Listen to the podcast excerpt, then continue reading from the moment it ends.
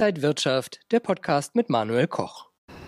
Die Notlage des Hedgefonds Archegos von Investor Bill Huang bringt einige Großbanken wie Credit Suisse und Nomura in erhebliche Probleme.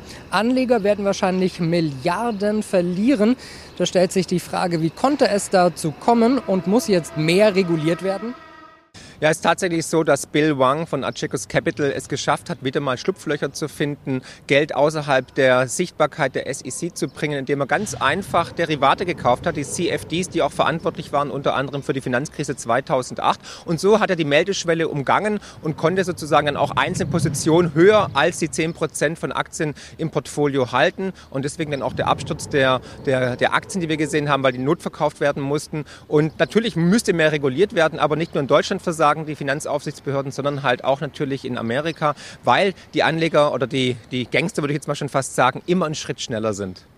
Wir analysieren auch den DAX-Rekord. Wie weit kann es noch nach oben gehen? Außerdem schauen wir wieder auf zwei Top-Empfehlungen, nämlich auf die Deutsche Börse und Gold. Das alles hier bei Inside Markets X von der Frankfurter Börse. Ich bin Manuel Koch. 15.000 Punkte für den DAX. Wohin kann es jetzt gehen? Eigentlich waren diese 15.000 fürs Jahresende anvisiert, prognostiziert worden, aber die haben wir jetzt schon im ersten Quartal gesehen. Wie weit kann es für den DAX noch nach oben gehen? Natürlich die viele billige Liquidität, der Anlagenotstand, ähm, das Geld ist einfach da, die niedrigen Zinsen, die Alternativlosigkeit. Dahingehend habe ich ja gesagt, wir werden vielleicht sogar 20.000 Punkte dieses Jahr noch sehen. Es wird weiter aufgebläht und aus diesem Grund ähm, sind die Höchststände noch lange nicht erreicht. Wir sehen einen Melt-up, einen Crack-up-Boom und natürlich die Inflationserwartungen ebenfalls sind natürlich förderlich für die Entwicklung der Aktienmärkte. Wir sprechen gleich weiter, welche Strategie Anleger jetzt haben sollten. Aber erst einmal der Veranstaltungshinweis. Webinare statt Seminare. Wenn ihr euer Tradingwissen verbessern wollt, dann schaut doch mal auf die kostenlosen Webinare der Tradinghaus Börsen Akademie.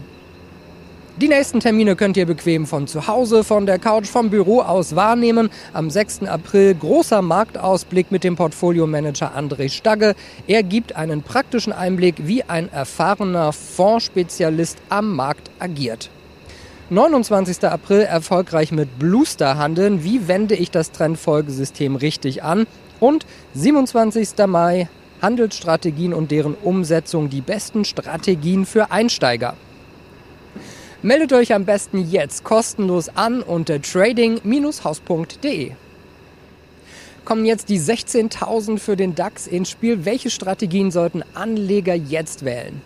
Vorsichtig, vorsichtig, antizyklisch am besten. Ich würde weitere Standbeine implementieren als Gegengewicht und kein Klumpenrisiko im Portfolio haben, also nicht nur Aktien, sondern auch vielleicht Edelmetalle, Sachwerte, Bitcoin und so weiter. Aber ich würde Stop-Loss-Kosten natürlich äh, implementieren, weil wir sehen ja auch gerade den, den, den Wechsel, den ich ja prognostiziert habe, weg von ähm, Growth-Aktien, also von Tech-Aktien hin zu Value-Aktien, also Blue Chips und so. Und ich bin Freund von Rohstoffen, deswegen würde ich Übergewichten Minen, Rohstoffe, Uran, Gold, Silber und so weiter, also als Minen äh, im Portfolio Portfolio, um einfach da ein Gegengewicht zu schaffen, weil die Inflation wird die Rohstoffpreise natürlich nach oben bringen.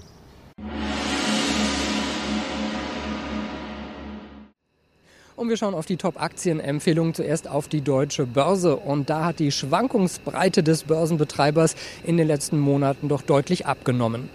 Der Wert hat sich zwischen 130,50 Euro und 141,50 Euro eingependelt.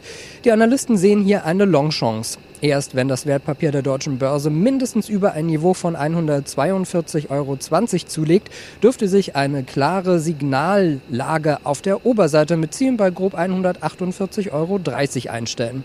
Darüber könnte die deutsche Börse-Aktie sogar in den runden Bereich von 150 Euro weiter vordringen, ehe wieder eine mehrwöchige Konsolidierung einsetzt. Eine Fortsetzung der bestehenden Seitwärtsbewegung wäre als neutral zu bewerten.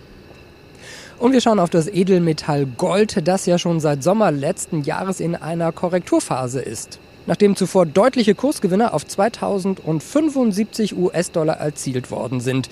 Nach einem Jahrestief bei 1676 US-Dollar Mitte März setzte an dem dortigen Support eine Gegenbewegung an. Aktuell verliert Gold wieder merklich an Wert. Die Analysten der Tradinghouse Börsenakademie sehen deswegen hier eine Short-Chance.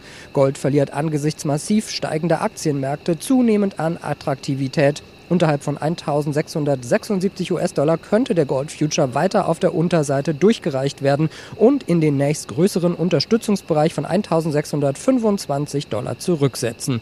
Weitere Unterstützungen sind um 1600 Dollar angesiedelt. Wenn euch das Video gefallen hat, dann gebt mir einen Daumen nach oben, kommentiert und postet. Und ansonsten sehen wir uns in der kommenden Woche wieder bei Inside Markets X. Ich bin Manuel Koch. Frohe Ostern, Happy Friday.